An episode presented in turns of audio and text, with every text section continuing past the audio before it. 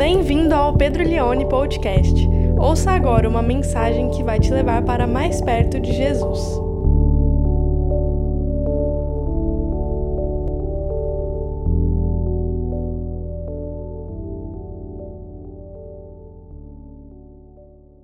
João capítulo 3, verso 13. Diz assim então, palavra de Deus: Ora, ninguém subiu ao céu a não ser aquele que de lá desceu, o Filho do Homem. E assim como Moisés levantou a serpente no deserto, assim também é necessário que o Filho do Homem seja levantado, para que todo o que nele crê tenha vida eterna. Porque Deus amou o mundo de tal maneira que deu seu Filho unigênito, para que todo o que nele crê não pereça, mas tenha vida eterna. Porque Deus enviou o seu Filho ao mundo, não para que condenasse o mundo, mas para que o mundo fosse salvo. E a palavra que eu quero destacar hoje é a que eu mais vou falar, é essa palavra, salvo. Salvo por ele, salvação, verso 18. Quem nele crê, quem nele, desculpa, quem nele crê não é condenado, mas o que não crê já está condenado, porque não crê no nome do unigênito Filho de Deus. A condenação é essa: a luz veio ao mundo, mas os homens amaram mais as trevas do que a luz, porque as suas obras eram, eram más. Pois todo aquele que pratica o mal detesta a luz e não se aproxima da luz, para que as suas obras não sejam reveladas, reprovadas. Verso 21, o último: quem pratica a verdade se aproxima da luz, para que as suas obras sejam manifestas, porque são feitas em Deus. O título da nossa reflexão, do, do sermão dessa semana é Salvação. Alguém ainda se importa com isso? Salvação, dois pontos. Alguém ainda se importa com isso? E por que, que eu coloquei esse tema, irmãos? Porque eu confesso para você que quando eu abri o texto bíblico e comecei a ler para poder preparar o meu sermão, eu comecei a sentir muita dificuldade em desenvolver uma ideia central para poder é, trabalhar na nossa reflexão. Todo sermão ele precisa ter uma ideia central cujo início, meio e final vai estar conectado com ela para que haja uma lógica naquilo que vai estar sendo falado. E eu comecei a perceber que eu estava com muita dificuldade de, de desenvolver e de compreender sobre o que, que a gente iria falar nessa, nessa ocasião, embora o texto seja extremamente conhecido, seja um texto extremamente próximo de cada um de nós. E aí eu descobri o porquê que eu estava com dificuldade, e a razão é porque, ao dar alguns passos para trás, a primeira coisa que a gente vai fazer quando a gente vai preparar um sermão é olhar para o texto e perguntar: ok, qual é o tema, qual é a ideia central que o próprio texto está me propondo? E aí, quando eu percebi que a ideia central era salvação, eu falei: é por isso que eu estou tendo dificuldade em preparar esse sermão. Porque falar de salvação é falar de algo que quase não se fala mais. Salvação é um tema que, na, no meu ponto de vista, ele está um pouco abandonado, esquecido no púlpito brasileiro. E daqui a pouquinho eu vou falar um pouco sobre o porquê que, na minha opinião, salvação, essa temática, é um assunto que está ficando um pouco para trás. Mas eu me lembro que na minha infância, no final, na verdade, da minha infância e começo da minha adolescência, eu frequentava a igreja que os meus pais iam, cujo pastor pregava muito sobre salvação. Então ele falava muito sobre salvação, ele falava muito sobre coisas espirituais, falava muito sobre anjos, demônios. Eu me lembro de uma das pregações que ele pregou naquela época que ele falou sobre as regiões celestiais em Cristo Jesus. E esse pastor enfatizava muito essa questão da salvação, da certeza da salvação, da eternidade. E toda semana, todo domingo ele fazia apelo perguntando quem queria entregar a vida para Jesus. E todo domingo eu levantava a mão e ia na frente. Então eu, eu, eu, assim, sei lá, muitas e muitas vezes eu já entreguei a minha vida para Jesus. Então eu tenho certeza que se, se eu vou para o céu, não foi falta de apelo. Eu ia toda vez, levantava a mão, ia lá na frente, aceitava Jesus, porque eu pensava, vai, vai que eu não sei como é que vai que Jesus volta essa semana, né? Então é melhor eu aceitar ele e receber ele de novo. E eu me lembro até que teve uma vez que o pastor, ele pregou sobre, o tema era a certeza da salvação. Você tem certeza da sua salvação? Se você morresse hoje, você tem certeza que você seria salvo? E aí ele pregou a mensagem inteira falando sobre certeza da salvação, e no final ele, ele fez um apelo falando assim: quem aqui não tem certeza da salvação e gostaria de ir embora hoje com certeza da salvação, levanta a mão e vem aqui na frente. O que, que você acha que eu fiz? É lógico que eu fui lá na frente. Eu fui lá, eu mais outras pessoas, queria ter certeza da minha salvação. E eu me lembro certinho, porque meu pai já era pastor nessa época. Quando terminou, ele desceu do púlpito e ele foi lá embaixo e tinha uma grande multidão que foi lá na frente, umas três pessoas, eu mais dois. Aí ele desceu, continuou pregando, falando mais algumas coisas. Aí ele pôs a mão na minha cabeça, certinho. Ele falou assim: Olha aqui o Pedro, filho de pastor e não tem certeza da salvação dele. Falou isso na frente da igreja toda, assim, né? E aí eu pensei: Bom, agora pelo menos eu posso ir embora, porque se eu não era salvo hoje, depois dessa humilhação aqui na frente de todo mundo, e, e eu comecei a, a refletir enquanto pensava sobre esse assunto, salvação, porque esse é o tema da conversa de Jesus com Nicodemos. É sobre salvação que Jesus está conversando com o Nicodemos, cujo a abordagem eu propus semana passada, que Nicodemos, na verdade, ele representa a religiosidade, a religião e o limite da religião. E a tentativa de nós sermos salvos, e Jesus está conversando isso com ele. E a pergunta é: por que será que hoje nós abandonamos ou falamos muito menos sobre salvação na igreja?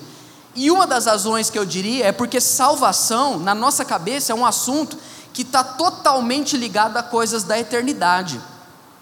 Então, a, o tema da salvação não é o que faz tanto sentido para a nossa vida hoje, para o nosso dia a dia, para nossa. Amanhã, segunda-feira, eu, eu penso que a maior parte das pessoas não acorda na segunda-feira de manhã pensando: será que eu sou salvo?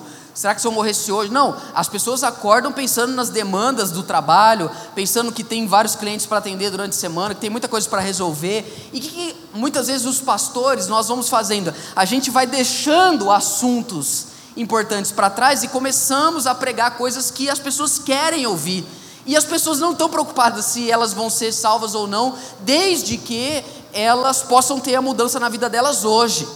Então as perguntas hoje, o que é, hoje está muito mais preocupado é como resolver o meu casamento, como descobrir a minha vocação, como saber se eu estou fazendo aquilo que eu realmente nasci para fazer, como posso ser uma pessoa que trabalha melhor, como, como organizar a minha agenda, como aumentar a minha performance, Sabe, como vencer a ansiedade, como vencer a depressão, como não me importar com a opinião dos outros, como ser uma pessoa emocionalmente equilibrada, emancipada. E quando a gente fala de salvação, essas coisas são muito distantes, porque salvação para nós tem a ver com o, o porvir, com a morte, com o fim da vida. Mas eu gostaria de olhar para essa conversa de Jesus Cristo com Nicodemos e sondarmos algumas coisas a respeito de salvação, três verdades sobre salvação e olharmos com, muita, com muito respeito para essa conversa e conseguirmos filtrar algumas coisas para a nossa vida hoje, hoje, hoje, e entendermos como se dá essa dinâmica da salvação no hoje e no porvir, na eternidade no agora, e entendermos se existe de fato alguma ligação entre o porvir e o agora. Quero lembrar você que a conversa de Jesus com Nicodemos, Jesus está ali falando com ele, e Jesus vira para ele e fala assim: Meu amigo, se você não nascer de novo, você não vai nem entrar no reino de Deus, e muito menos ver o reino de Deus. Você precisa nascer de novo. Não adianta ter conhecimento teológico, Nicodemos. Não adianta ser bom frequentador de igreja, você tem que nascer de novo. E Nicodemos faz uma pergunta muito sofisticada para Jesus: Como que eu posso nascer de novo? Será que eu tenho que voltar para o ventre, voltar para o ventre da minha mãe? Jesus fala para ele: Não. Você tem que nascer do Espírito, da água e do Espírito. Pois bem, a conversa semana passada terminou com Jesus falando assim para Nicodemos: Como que eu posso te falar de coisas superiores, de coisas espirituais, de coisas celestiais, se você não crê nem nas terrenas?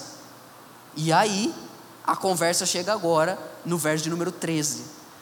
Vamos ver, alguns comentaristas bíblicos, eles propõem que a partir do verso de número 13 não é mais a conversa de Jesus com Nicodemos, mas são comentários do evangelista João a respeito de Jesus e a respeito do ministério de Jesus, porque o campo semântico muda, o vocabulário muda. A gente estava falando de novo nascimento e agora a gente vai falar de outra coisa. A gente vai falar de salvação, de crer em Jesus. Agora, para mim não importa se de fato é o comentário de João ou se de fato é Jesus que continua falando, ainda que mude bastante a linguagem, para nós toda a Escritura é inspirada por Deus e útil para repreensão, para correção, para o aperfeiçoamento daqueles que creem. Então é palavra de Deus. Então vamos olhar agora dessas três coisas a respeito de salvação. A primeira é que não existe salvação oriunda da terra. Não existe salvação que brote, que nasce. Não tem como a gente ser salvo por qualquer coisa que essa terra possa produzir. É isso que Jesus vai dizer a partir do verso número 13. Palavra de Deus diz assim: Ora, ninguém subiu ao céu, a não ser aquele que de lá desceu, o Filho do Homem. Jesus está falando isso. Ninguém subiu ao céu, nenhum ser humano subiu, ninguém teve acesso ao céu, a não ser aquele que de lá desceu. O que, que isso significa? Que ninguém pode falar das coisas de Deus, das coisas do céu, sem ser questionado. Ninguém tem autoridade para falar de salvação a não ser Jesus Cristo. Porque ninguém conhece as coisas de Deus a não ser o Filho de Deus. Existia uma mentalidade na tradição judaica naquela época de que alguns dos profetas eles subiram aos céus e depois voltaram. Tinha essa tradição que falava, por exemplo, que Moisés subiu aos céus e por isso falava das coisas de Deus como ele falava. Mas Jesus ele vem e diz: ninguém, ninguém subiu ao céu a não ser aquele que de lá desceu, o Filho do Homem. E no verso 14, Jesus vai falar assim: E assim como Moisés levantou a serpente no deserto, assim também é necessário que o Filho do Homem seja levantado. Bom, Jesus está citando uma passagem do Antigo Testamento e está fazendo uma analogia entre o que aconteceu ali com Moisés e o que vai acontecer com ele. O fato de Jesus ser levantado significa que ele iria ser crucificado e tem alguma semelhança dessa relação com essa é, serpente que Moisés levantou no deserto. Para descobrir o que isso quer dizer, a gente precisa ir lá para Números, capítulo 21, verso de número 4. Porque o povo de Israel no Antigo Testamento era muito parecido com a sua família. Eles reclamavam de tudo e reclamavam demais. E Jesus, Deus tinha libertado o povo dele do, da escravidão do Egito e estava levando eles para uma terra chamada Canaã. Mas no meio entre a libertação e a posse da terra existia um deserto. E nesse deserto muitas restrições aconteceram na vida deles. E o que, que aconteceu? Vamos olhar agora para o verso de número 4. O texto bíblico diz assim: Então os israelitas partiram do Monte Or pelo caminho do Mar Vermelho para rodear a terra de Edom, mas o povo se tornou impaciente no caminho. E falou contra Deus e contra Moisés, dizendo: Porque vocês nos tiraram do Egito, para que morramos nesse deserto? Onde não há pão nem água? Já estamos enjoados dessa comida ruim. Olha o filho adolescente falando para a mãe. Já não aguento mais, já estou cansado. É a gente falando da vida, eu já não aguento mais esse trabalho, eu já não aguento mais essa família, eu já não aguento mais essa igreja, eu já não aguento mais essa vida, eu já não aguento mais essa eleição, eu já não aguento mais. No processo de libertação, no processo de salvação que estava acontecendo ali com eles. Verso de número 6, a pedagogia de Deus para quem reclama demais, ainda enquanto está sendo liberto por Ele, é de quando em quando dar uma podada para ver se a pessoa acorda. Sabe assim, ó, presta atenção, vamos ver se você está vendo o que você está fazendo. Olha a loucura, olha do que, que você está reclamando. Alguém já está pensando, vixe, hoje já está sobrando para mim, nem acabou de comer. Então o Senhor mandou para o meio do povo cobras venenosas que mordiam o povo, e morreram muito do povo de Israel, muitos. Verso 7: Então o povo foi a Moisés e disse: Nós pecamos. Tem gente que só percebe que peca quando é mordido por alguma cobra. Se Deus não permite algumas coisas na nossa vida, a gente nem percebe que a gente está saindo fora do caminho. Então o povo diz: Nós pecamos porque falamos contra o Senhor Deus e contra você. Ore ao Senhor, pedindo para que tire de nós as cobras. Então Moisés orou pelo povo. O Senhor disse a Moisés: Agora Tenha em mente que é isso que Jesus está falando com Nicodemos. Quando Jesus fala para Nicodemos que assim como Moisés ergueu a serpente no deserto, o filho do homem seria erguido. É isso aqui que está na mente de Nicodemos e de qualquer judeu do primeiro século. Verso de número 8: O Senhor disse a Moisés: Faça uma serpente e coloque-a sobre uma haste. Quem for mordido e olhar para ela, viverá. Essa palavra, quando a gente está falando de salvação, é muito importante. Quem olhar para a serpente que vai ser erguida, viverá. Salvação tem a ver com isso. Próximo versículo, de número 9. Moisés então fez uma serpente de bronze e pôs sobre uma haste.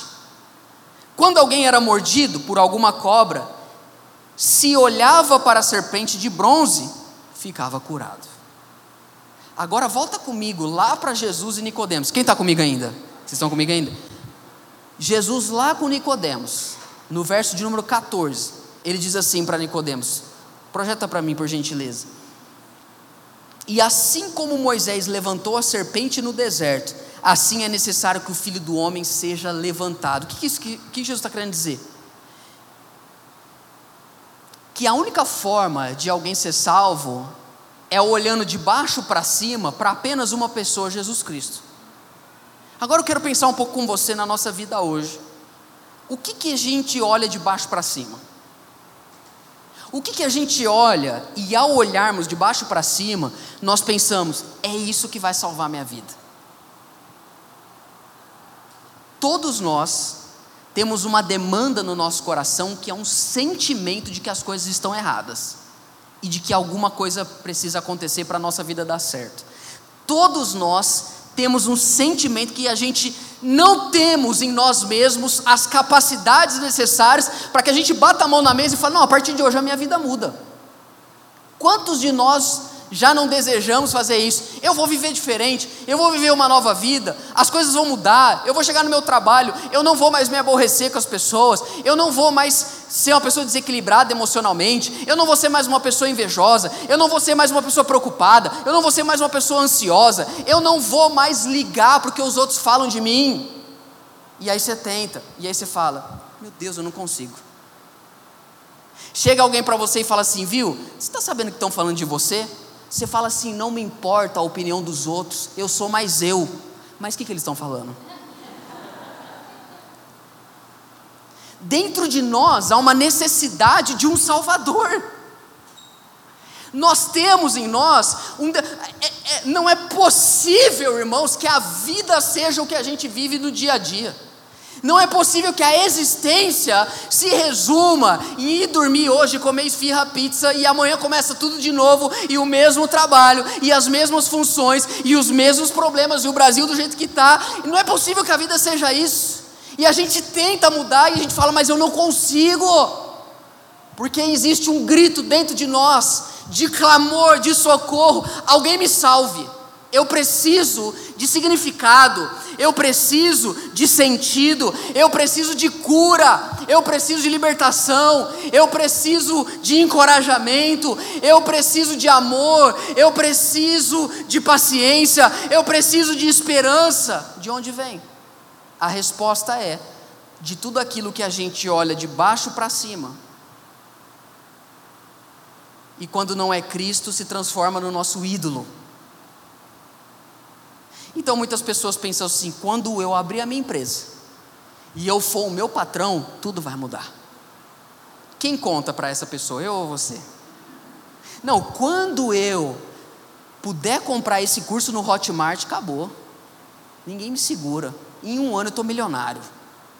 Olha de baixo para cima, como quem diz: se eu casar, se eu comprar essa casa, se eu fizer esse intercâmbio, se eu tiver esse número de seguidores, se eu tiver esse conhecimento, a minha vida muda. Tudo o que a gente coloca como condição para termos uma vida ideal são ídolos que a gente está olhando de baixo para cima. Sabe qual é o problema? Vamos vivendo vida inteira dentro da igreja, mas buscando como salvador e redenção coisas que a terra produz. E a salvação não é oriunda da terra, porque Jesus disse: ninguém subiu ao céu. Ninguém pode trazer o céu para a terra. Ninguém pode trazer a libertação que a gente precisa, porque ninguém subiu ao céu a não ser aquele que de lá desceu, o Filho do Homem. Era impossível que nós subíssemos até o céu para conquistarmos a nossa salvação. Mas foi possível que o Filho de Deus, isto é, o céu descesse até nós, e somente no nome dele nós temos a nossa salvação. Não existe nenhum outro nome dado entre os homens pelo qual importa que sejamos salvos. Somente Cristo é quem traz sentido, libertação, significado, salvação para a nossa vida. Pare de tentar encontrar o seu significado e a sua redenção com as coisas da terra. O que hoje te faz olhar de baixo para cima? Porque Jesus está dizendo: Eu serei erguido. E assim como aquelas pessoas olhavam para a serpente de bronze e eram salvas e curadas, aqueles que visualizam o Filho de Deus são salvos e curados. Um apêndice que eu não contei de manhã, porque você sabe que à noite sempre tem uma coisa nova, né? Tanto era perigoso essa questão da serpente de bronze, que sabe o que o povo de Israel começou a fazer depois? Começou a adorar a serpente de bronze. Porque a gente tem um coração idólatra. Um dos reis de Israel foi lá e arrebentou, quebrou a serpente. Todo tipo de coisa que você coloca numa haste, se você não parar de adorar, Deus vai quebrar.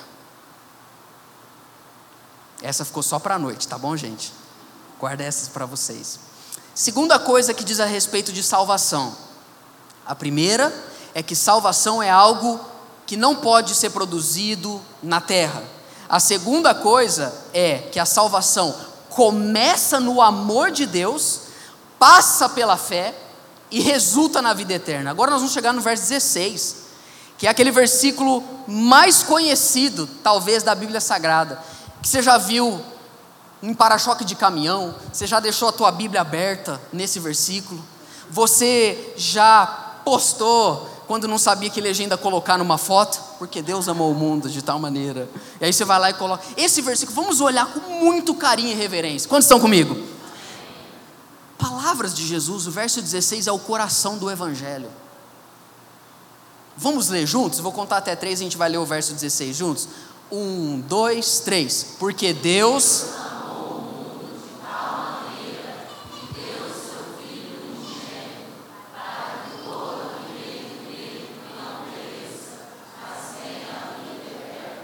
Amém. Vamos olhar para cada palavra disso que é aquilo que eu quero chamar do coração do Evangelho. Salvação. Alguém ainda se importa com isso? Vamos olhar para o verso 16. Porque Deus amou o mundo de tal maneira. A salvação, irmãos, ela começa no amor de Deus. Toda vez que a gente for pensar em salvação, a gente precisa se lembrar o que, que motivou a Deus nos salvar. Qual foi do, dos atributos do caráter de Deus que impulsionou a nossa redenção. Você sabe que Deus, ele tem várias características do seu caráter, ele tem eternidade, ele tem santidade. Nós cantamos aqui, ele tem todo o poder. Ele é onisciente, ele é onipresente, ele está em todos os lugares. Mas a Bíblia diz também que Deus é amor. E a pergunta é: o que, que iniciou, o que, que deu o start, o que moveu Deus a nos salvar? Repare você que a Bíblia não diz porque Deus que o que motivou Deus a nos salvar, por exemplo, foi a santidade de Deus.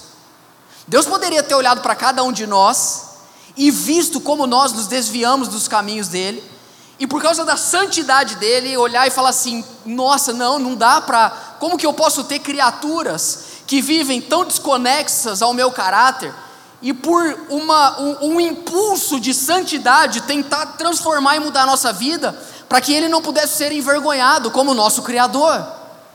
Mas não foi a santidade de Deus que impulsionou isso. Não foi a ira de Deus que impulsionou a nossa salvação.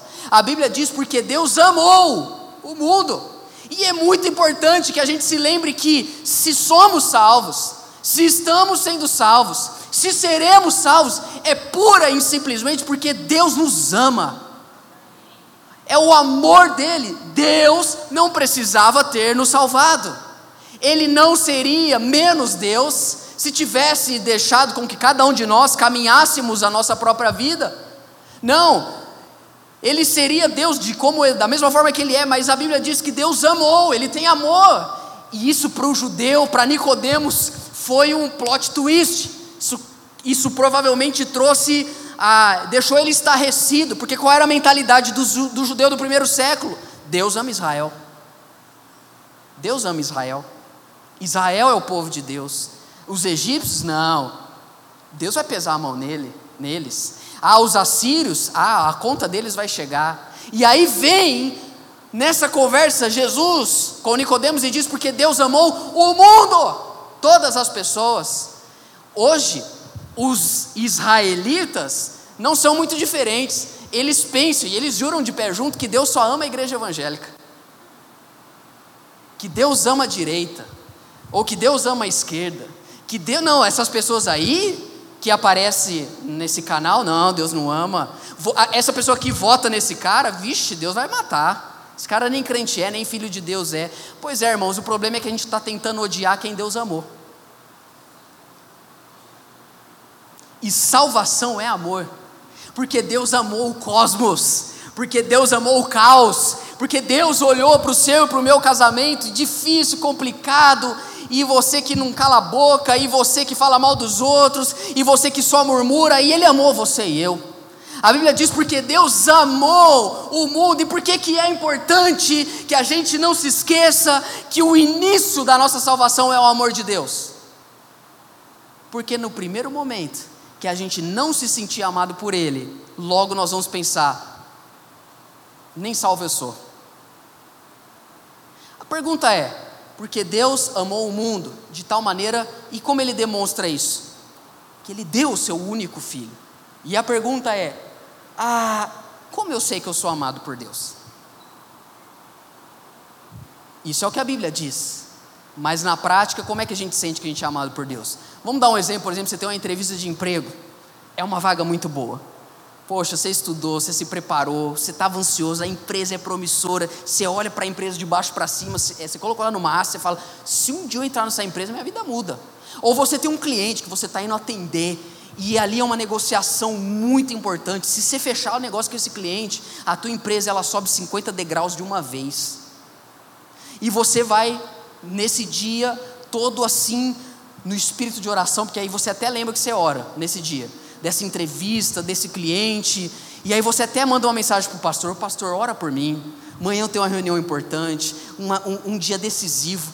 Pede para Deus aí, você que é bem próximo dele, porque as pessoas acham isso, né? Fala com ele, dá um, poxa, dá, um, dá uma moral lá. Tem gente que fala assim, né? Dá uma moral. Aí você vai. 72 candidatos, e você? Você vai lá, fala umas coisas que nem estava muito planejada, pensa, poxa, fui mal. De repente chega o resultado para você, a vaga é tua. Você foi aprovado. O que, que você pensa? Primeira coisa, Deus me ama. Meu Deus, Deus, você vai até para o Instagram gravar story, porque aí você fica muito crente. Gente, eu estou aqui para contar um testemunho para vocês. Tenham fé. Deus ama vocês. Um dia antes você estava chorando em posição fetal, dizendo que Deus não te amava. Aí deu certo, fala, gente, crê, Deus é poderoso para fazer infinitamente mais aquilo que pedimos ou pensamos, de acordo com o seu poder que atua através de nós. Creia. Eu sei o que é ser humilhado e hoje eu fui exaltado. Você fala, Deus me ama, porque as coisas estão dando certo na minha vida, Deus está comigo. Só que aí você está tá um mês na empresa. E você não sabia, descobriu que lá tinha serpentes. Em um mês da empresa você já não se sente mais amado. Você fala, é Deus, agora eu entendi que o Senhor me pôs aqui. E eu achando que era amor.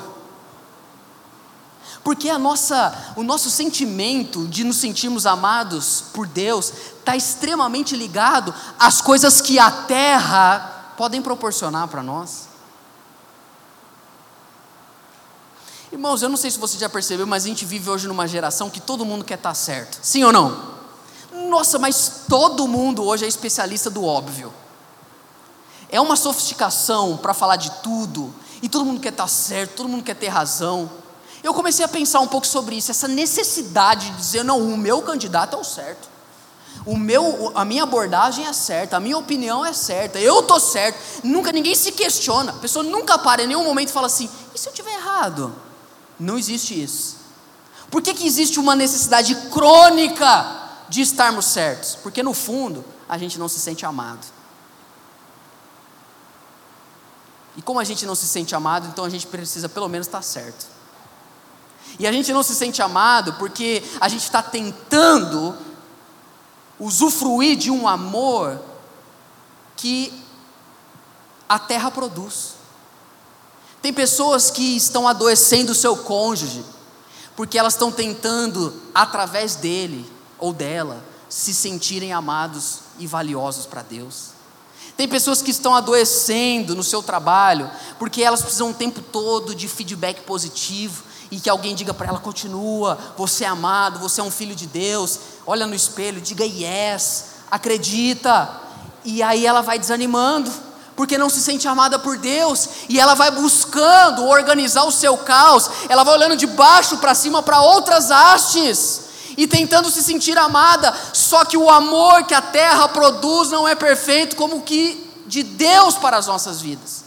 E essas pessoas vão adoecendo e vão buscando a sua redenção em outras fontes, mas a Bíblia diz que Deus nos amou e Ele prova o seu amor para conosco pelo fato dele ter dado o seu filho unigênito, para que todo aquele que crê nesse filho, isto é, que olha para ele de baixo para cima, como quem diz: Ele é o meu sentido, Ele é o meu salvador, Ele é a minha motivação, é por Ele que eu vivo, é por causa dele que eu trabalho, é por causa dele que eu educo filhos, é por causa dele que eu não desisto de tudo. Quem olha, quem crê, quem olha para o Cristo exaltado, não vai perecer, mas terá a vida eterna.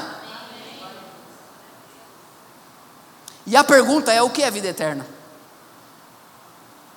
O que é vida eterna? Que vida eterna é essa que Deus vai nos dar? Ah, porque na maior parte das vezes não é lembrando que a gente tem a vida eterna que a gente levanta do sofá depois de chorar muito falar, não é a vida que segue, Deus é comigo. Não é pensando nisso. Muito difícil. Primeiro, que o conceito de eternidade é enlouquecedor.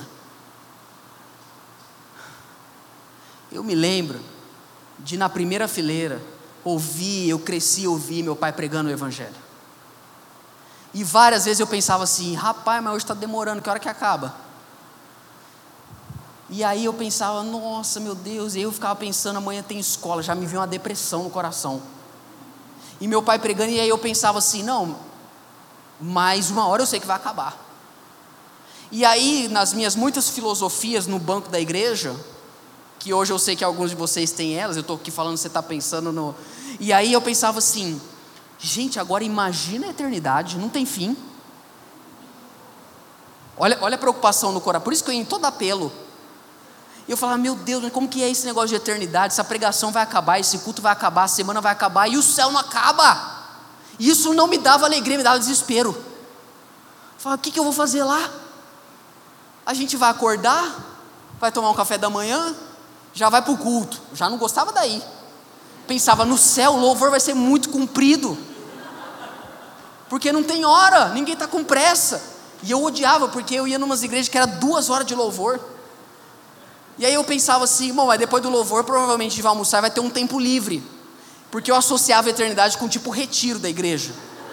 Ah, vai ter um tempo livre, a gente vai deitar, vai descansar. E eu pensava, nossa, mas alguém no meio da tarde vai acordar, a gente vai falar, tá na hora da gincana. Eu falava, meu Deus, o que eu vou fazer nesse lugar? Me dava desespero, o conceito de eternidade, preste atenção nisso, o conceito de eternidade não me era atrativo, mais desesperador. Tanto que eu só ia no apelo, não era amor pelo céu, era medo do inferno. O que é vida eterna? Mas aí, irmãos, um dia eu descobri o que é vida eterna e eu queria explicar isso antes da gente ir para o terceiro e último ponto.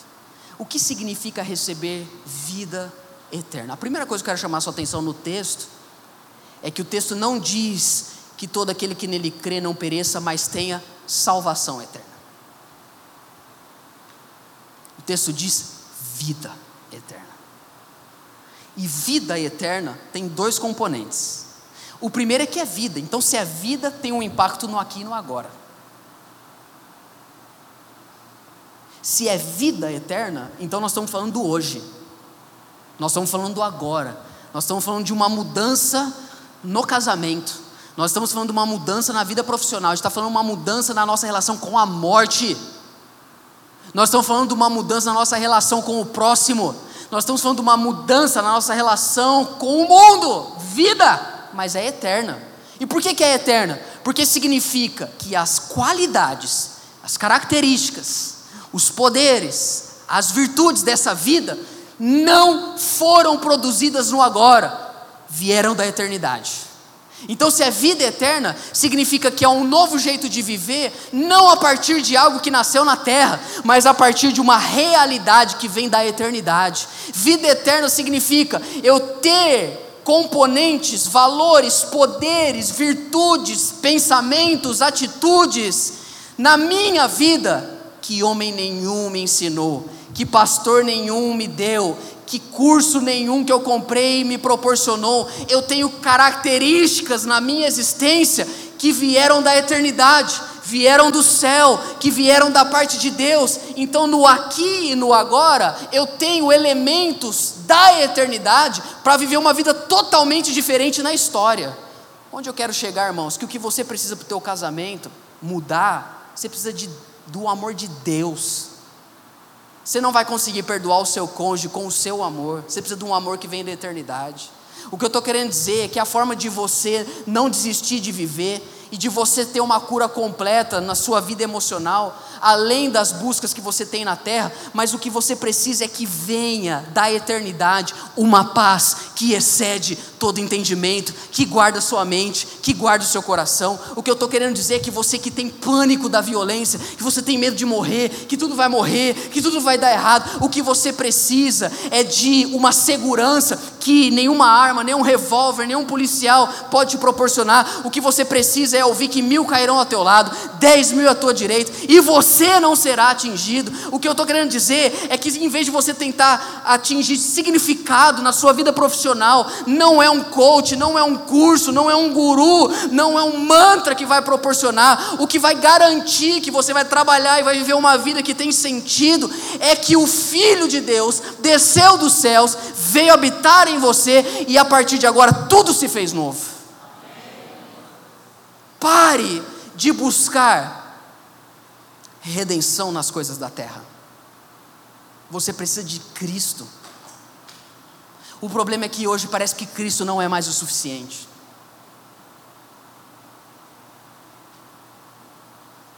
Nós estamos perdendo um dos grandes elementos da reforma protestante, solos Cristos. Parece que Cristo não basta mais. Verso 17, um complemento. Jesus continua dizendo: Mas para, opa, desculpa, deixa eu voltar aqui. Verso 17, ele diz assim: Porque Deus enviou seu Filho ao mundo, não para que condenasse o mundo, mas para que o mundo fosse salvo por ele. Terceira e última coisa concernente à salvação. A primeira, não existe salvação oriunda da terra. A segunda, a salvação começa no amor, passa pela fé e resulta na vida eterna. Terceiro e último, salvação e condenação se dão no hoje. Eu quero terminar refletindo com você o impacto da vida eterna no agora, tanto para quem é salvo quanto para quem é condenado. Olha o que diz o verso 18. A palavra de Deus diz assim: Quem nele crê não é condenado. A Bíblia não está dizendo quem nele crê não será condenado. É presente. Quem nele crê não é condenado. Mas o que não crê, o que está escrito aí? Já está condenado. Quem nele não crê, já está condenado, porque não crê no nome do unigênito, Filho de Deus. Já está condenado. Quando os nossos olhos se fecharem para a história e se abrirem para a eternidade, não vai ser ali que vai ser determinado se a gente é salvo ou não, irmãos. Salvação tem mais a ver com quem você é e menos do que para onde você vai. Tanto isso é verdade que Jesus vai terminar dizendo para Nicodemos no verso 19 sobre luz e trevas.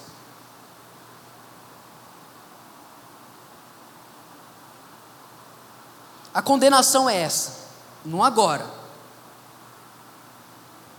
A luz veio ao mundo. Como o mundo foi criado? No início, a Bíblia diz que Deus disse: haja luz. Só que dois mil anos atrás veio uma luz mais resplandecente, mais superior do que a luz dos astros. A luz que veio ao mundo é o resplendor da glória do unigênito de Deus. Você pensa, meu, Deus se tornou homem, veio tabernacular entre nós, vimos a sua glória como unigênito do Pai, porque a lei foi dada por Moisés, mas a graça e a verdade vieram por meio de Jesus. Você pensa, todos se dobrarão e todo mundo vai se render a essa luz. Não é isso que a Bíblia diz. Olha que a Bíblia diz: a luz veio ao mundo, mas os homens amaram mais as trevas do que a luz, porque as suas obras eram más. Pois todo aquele que pratica o mal, olha o que diz a Bíblia, detesta. A palavra é forte. Detesta, odeia a luz e não se aproxima da luz, por quê?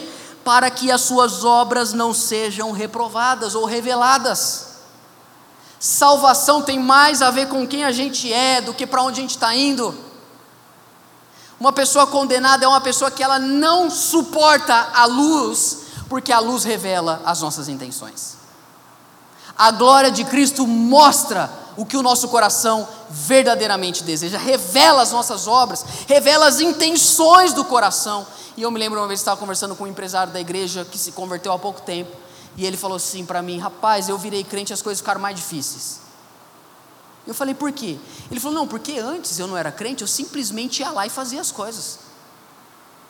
Eu tomava uma decisão, ia lá e fazia, mas agora, tudo que eu vou fazer, eu preciso sondar meu coração e perguntar para mim mesmo: qual é a sua motivação?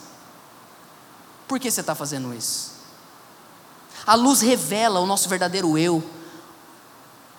Irmãos, é, é, é, por exemplo, é igual lavar louça. Seu marido pede para você, ou sua esposa pede para você, ou sua mãe pede para você, você pode lavar a louça? O duro de ser crente é isso. Você fala sim. Sabe quando você é visita, você fala assim, deixa que eu lave a louça. A pessoa fala, tá bom. Aí você fala, putz, podia ter ficado quieto. Aí a pessoa fala assim, aí você vai lá lavar a louça, você lava, mas por dentro você está com espumando de ódio. Então você está lavando a louça e com ódio. Pecado. Porque não adianta lavar bem a louça e tá matando a pessoa no teu coração. Você está lá, está lavando ali o, o, Como é que chama aí? Eu falei de manhã. O, o ralador, lavando o ralador e no seu coração você está ralando é a pessoa.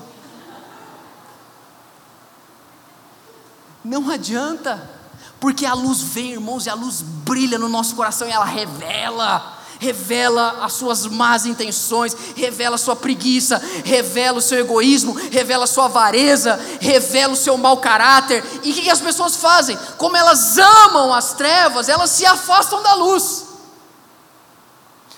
Porque não tem nada mais difícil do que ter um encontro real com a gente mesmo e chegar à conclusão de que nós somos uma farsa. Quem nós estamos querendo enganar? Não pode haver nada oculto.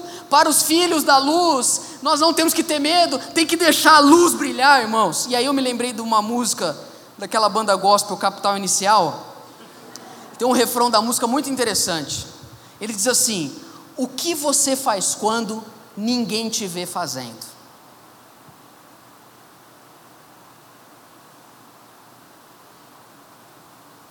Quando não tem olhos em você, o que, que você faz quando ninguém te vê fazendo? Só que o louvor é tão forte que a segunda parte do refrão é muito profunda. Ele diz assim: ou o que você queria fazer se ninguém pudesse te ver. Vamos até tocar lá no final aqui, dá para. O que você queria fazer? Vamos supor que não existe regra. Não estou nem falando que não existe Deus. Vamos supor que Deus falou assim: pessoal, eu estava aqui numa reunião e eu pensei o seguinte: open bar. Faz o que vocês quiserem. Eu vou dar um dia para vocês, free pass. Vocês podem fazer o que vocês quiserem, não vai ter condenação. O que você faria? O que você queria fazer se ninguém pudesse te controlar? Essa é uma das maiores provas da salvação. Eu aprendi uma coisa, meu pai, várias vezes ele pregava isso, ele falava assim: crente não sabe pecar direito, ele desaprende. E o problema para você e eu que somos crentes é que quando a gente peca, primeiro que a gente peca pela metade, a gente não sabe fazer com tudo mais, a gente peca mais ou menos. E sabe o que é o pior? E meu pai falava muito isso. Além da gente pecar mais ou menos e pela metade, Deus revela para todo mundo o nosso erro. Então pensa bem. Pensa bem, porque salvação tem mais a ver com quem a gente é do que para onde a gente está indo.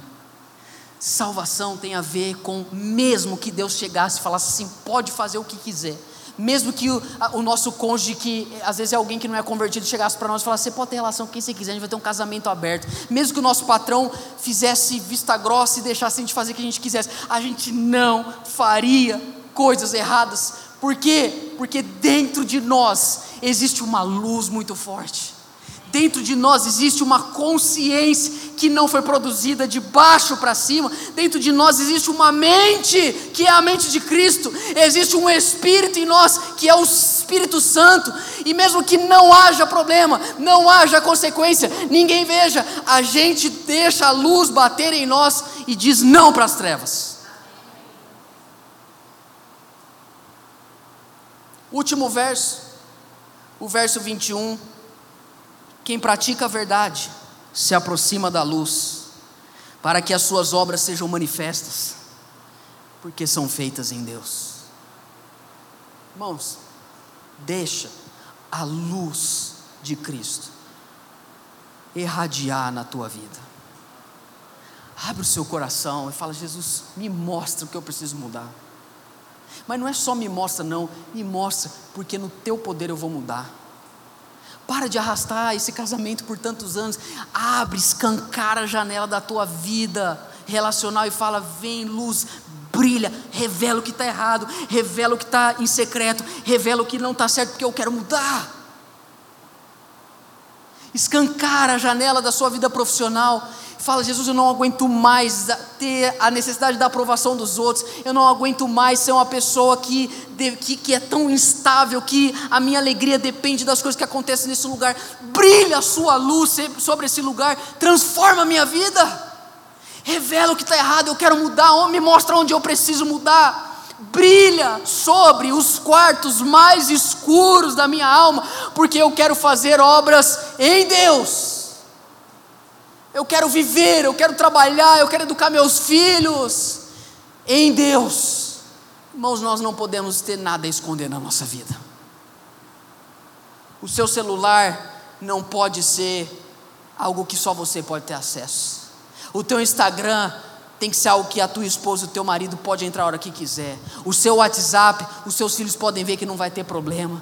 As pessoas que trabalham com você, você não tem o que esconder, você não tem, o, o, o, não existe nada secreto, não existe vida dupla, não existe nada que as pessoas não possam ver, porque a luz da salvação brilhou e hoje você e eu somos novas criaturas.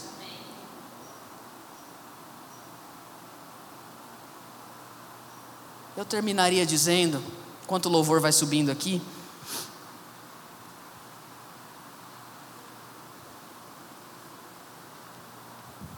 Quero tentar responder a pergunta do título. Salvação. Alguém ainda se importa com isso? E eu diria sim. Deus. Deus ainda se importa com a nossa vida. Mesmo que a gente esteja correndo atrás de coisas menores, Deus continua nos amando. Deus continua querendo lançar a luz dele sobre as nossas vidas. Eu termino contando uma história, enquanto você vai ficando em pé para parecer que está acabando. Fique em pé no seu lugar. Eu termino contando uma história quando estava ouvindo uma pregação do pastor Tim Keller. E na pregação do pastor Tim Keller, ele cita um episódio que teve na vida de um outro pastor, que era o Martin Lloyd Jones, um pastor e grande pregador inglês do século XX. Um dos membros da igreja do Martin Lloyd Jones marcou para conversar com ele. Sentou ali no, no gabinete do pastor e começou a falar várias coisas e trazer, e fala aqui, e o pastor quieto. De repente, depois daquela pessoa falar tanto, Martin Lloyd Jones vira para aquele homem e diz assim: Você é um cristão? Em outras palavras, você é salvo.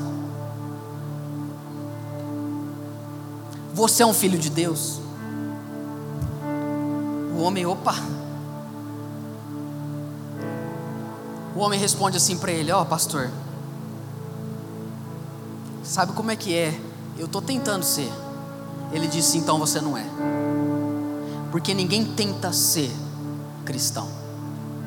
Ninguém tenta ser salvo. Ou você é, ou você não é. Por quê? Porque salvação, irmãos, não tem a ver com aquilo que a gente está tentando fazer para Deus. Salvação tem a ver com aquilo que Deus já fez por nós. E a pergunta hoje para você é: você é salvo? Você é um filho de Deus? Nas palavras daquele pastor, você tem certeza da sua salvação? E o que deve vir no seu coração é o seguinte: eu creio que Jesus Cristo é o Filho de Deus. Eu creio que Ele foi colocado acima de todos. E que todo aquele que nele crê e para ele olhar e nele confiar será curado. Que todo aquele que nele confiar, todo aquele que nele crê terá vida e vida eterna. Então, se você diz, eu creio que somente Cristo é o meu Senhor e só nele que eu confio, só para ele que eu vivo, eu diria, então você pode ter certeza que você é salvo. Você pode deitar hoje, pôr a cabeça no seu travesseiro e dormir em paz. Porque salvação tem a ver com aquilo que Deus fez por você e por mim. Porque a Bíblia diz que Deus amou o mundo e não que nós amamos a Deus e aí ele enviou o filho dele. Não, a Bíblia diz que Deus amou a todas as pessoas, que deu o seu único filho para que todo aquele que nele crê não seja destruído, mas tenha uma nova vida, tenha uma vida cujos valores, poderes e virtudes fluem da eternidade. Quantos creem que Jesus Cristo é o Filho de Deus? Você ouviu o Pedro Leone Podcast. Compartilhe essa mensagem com seus amigos e até logo!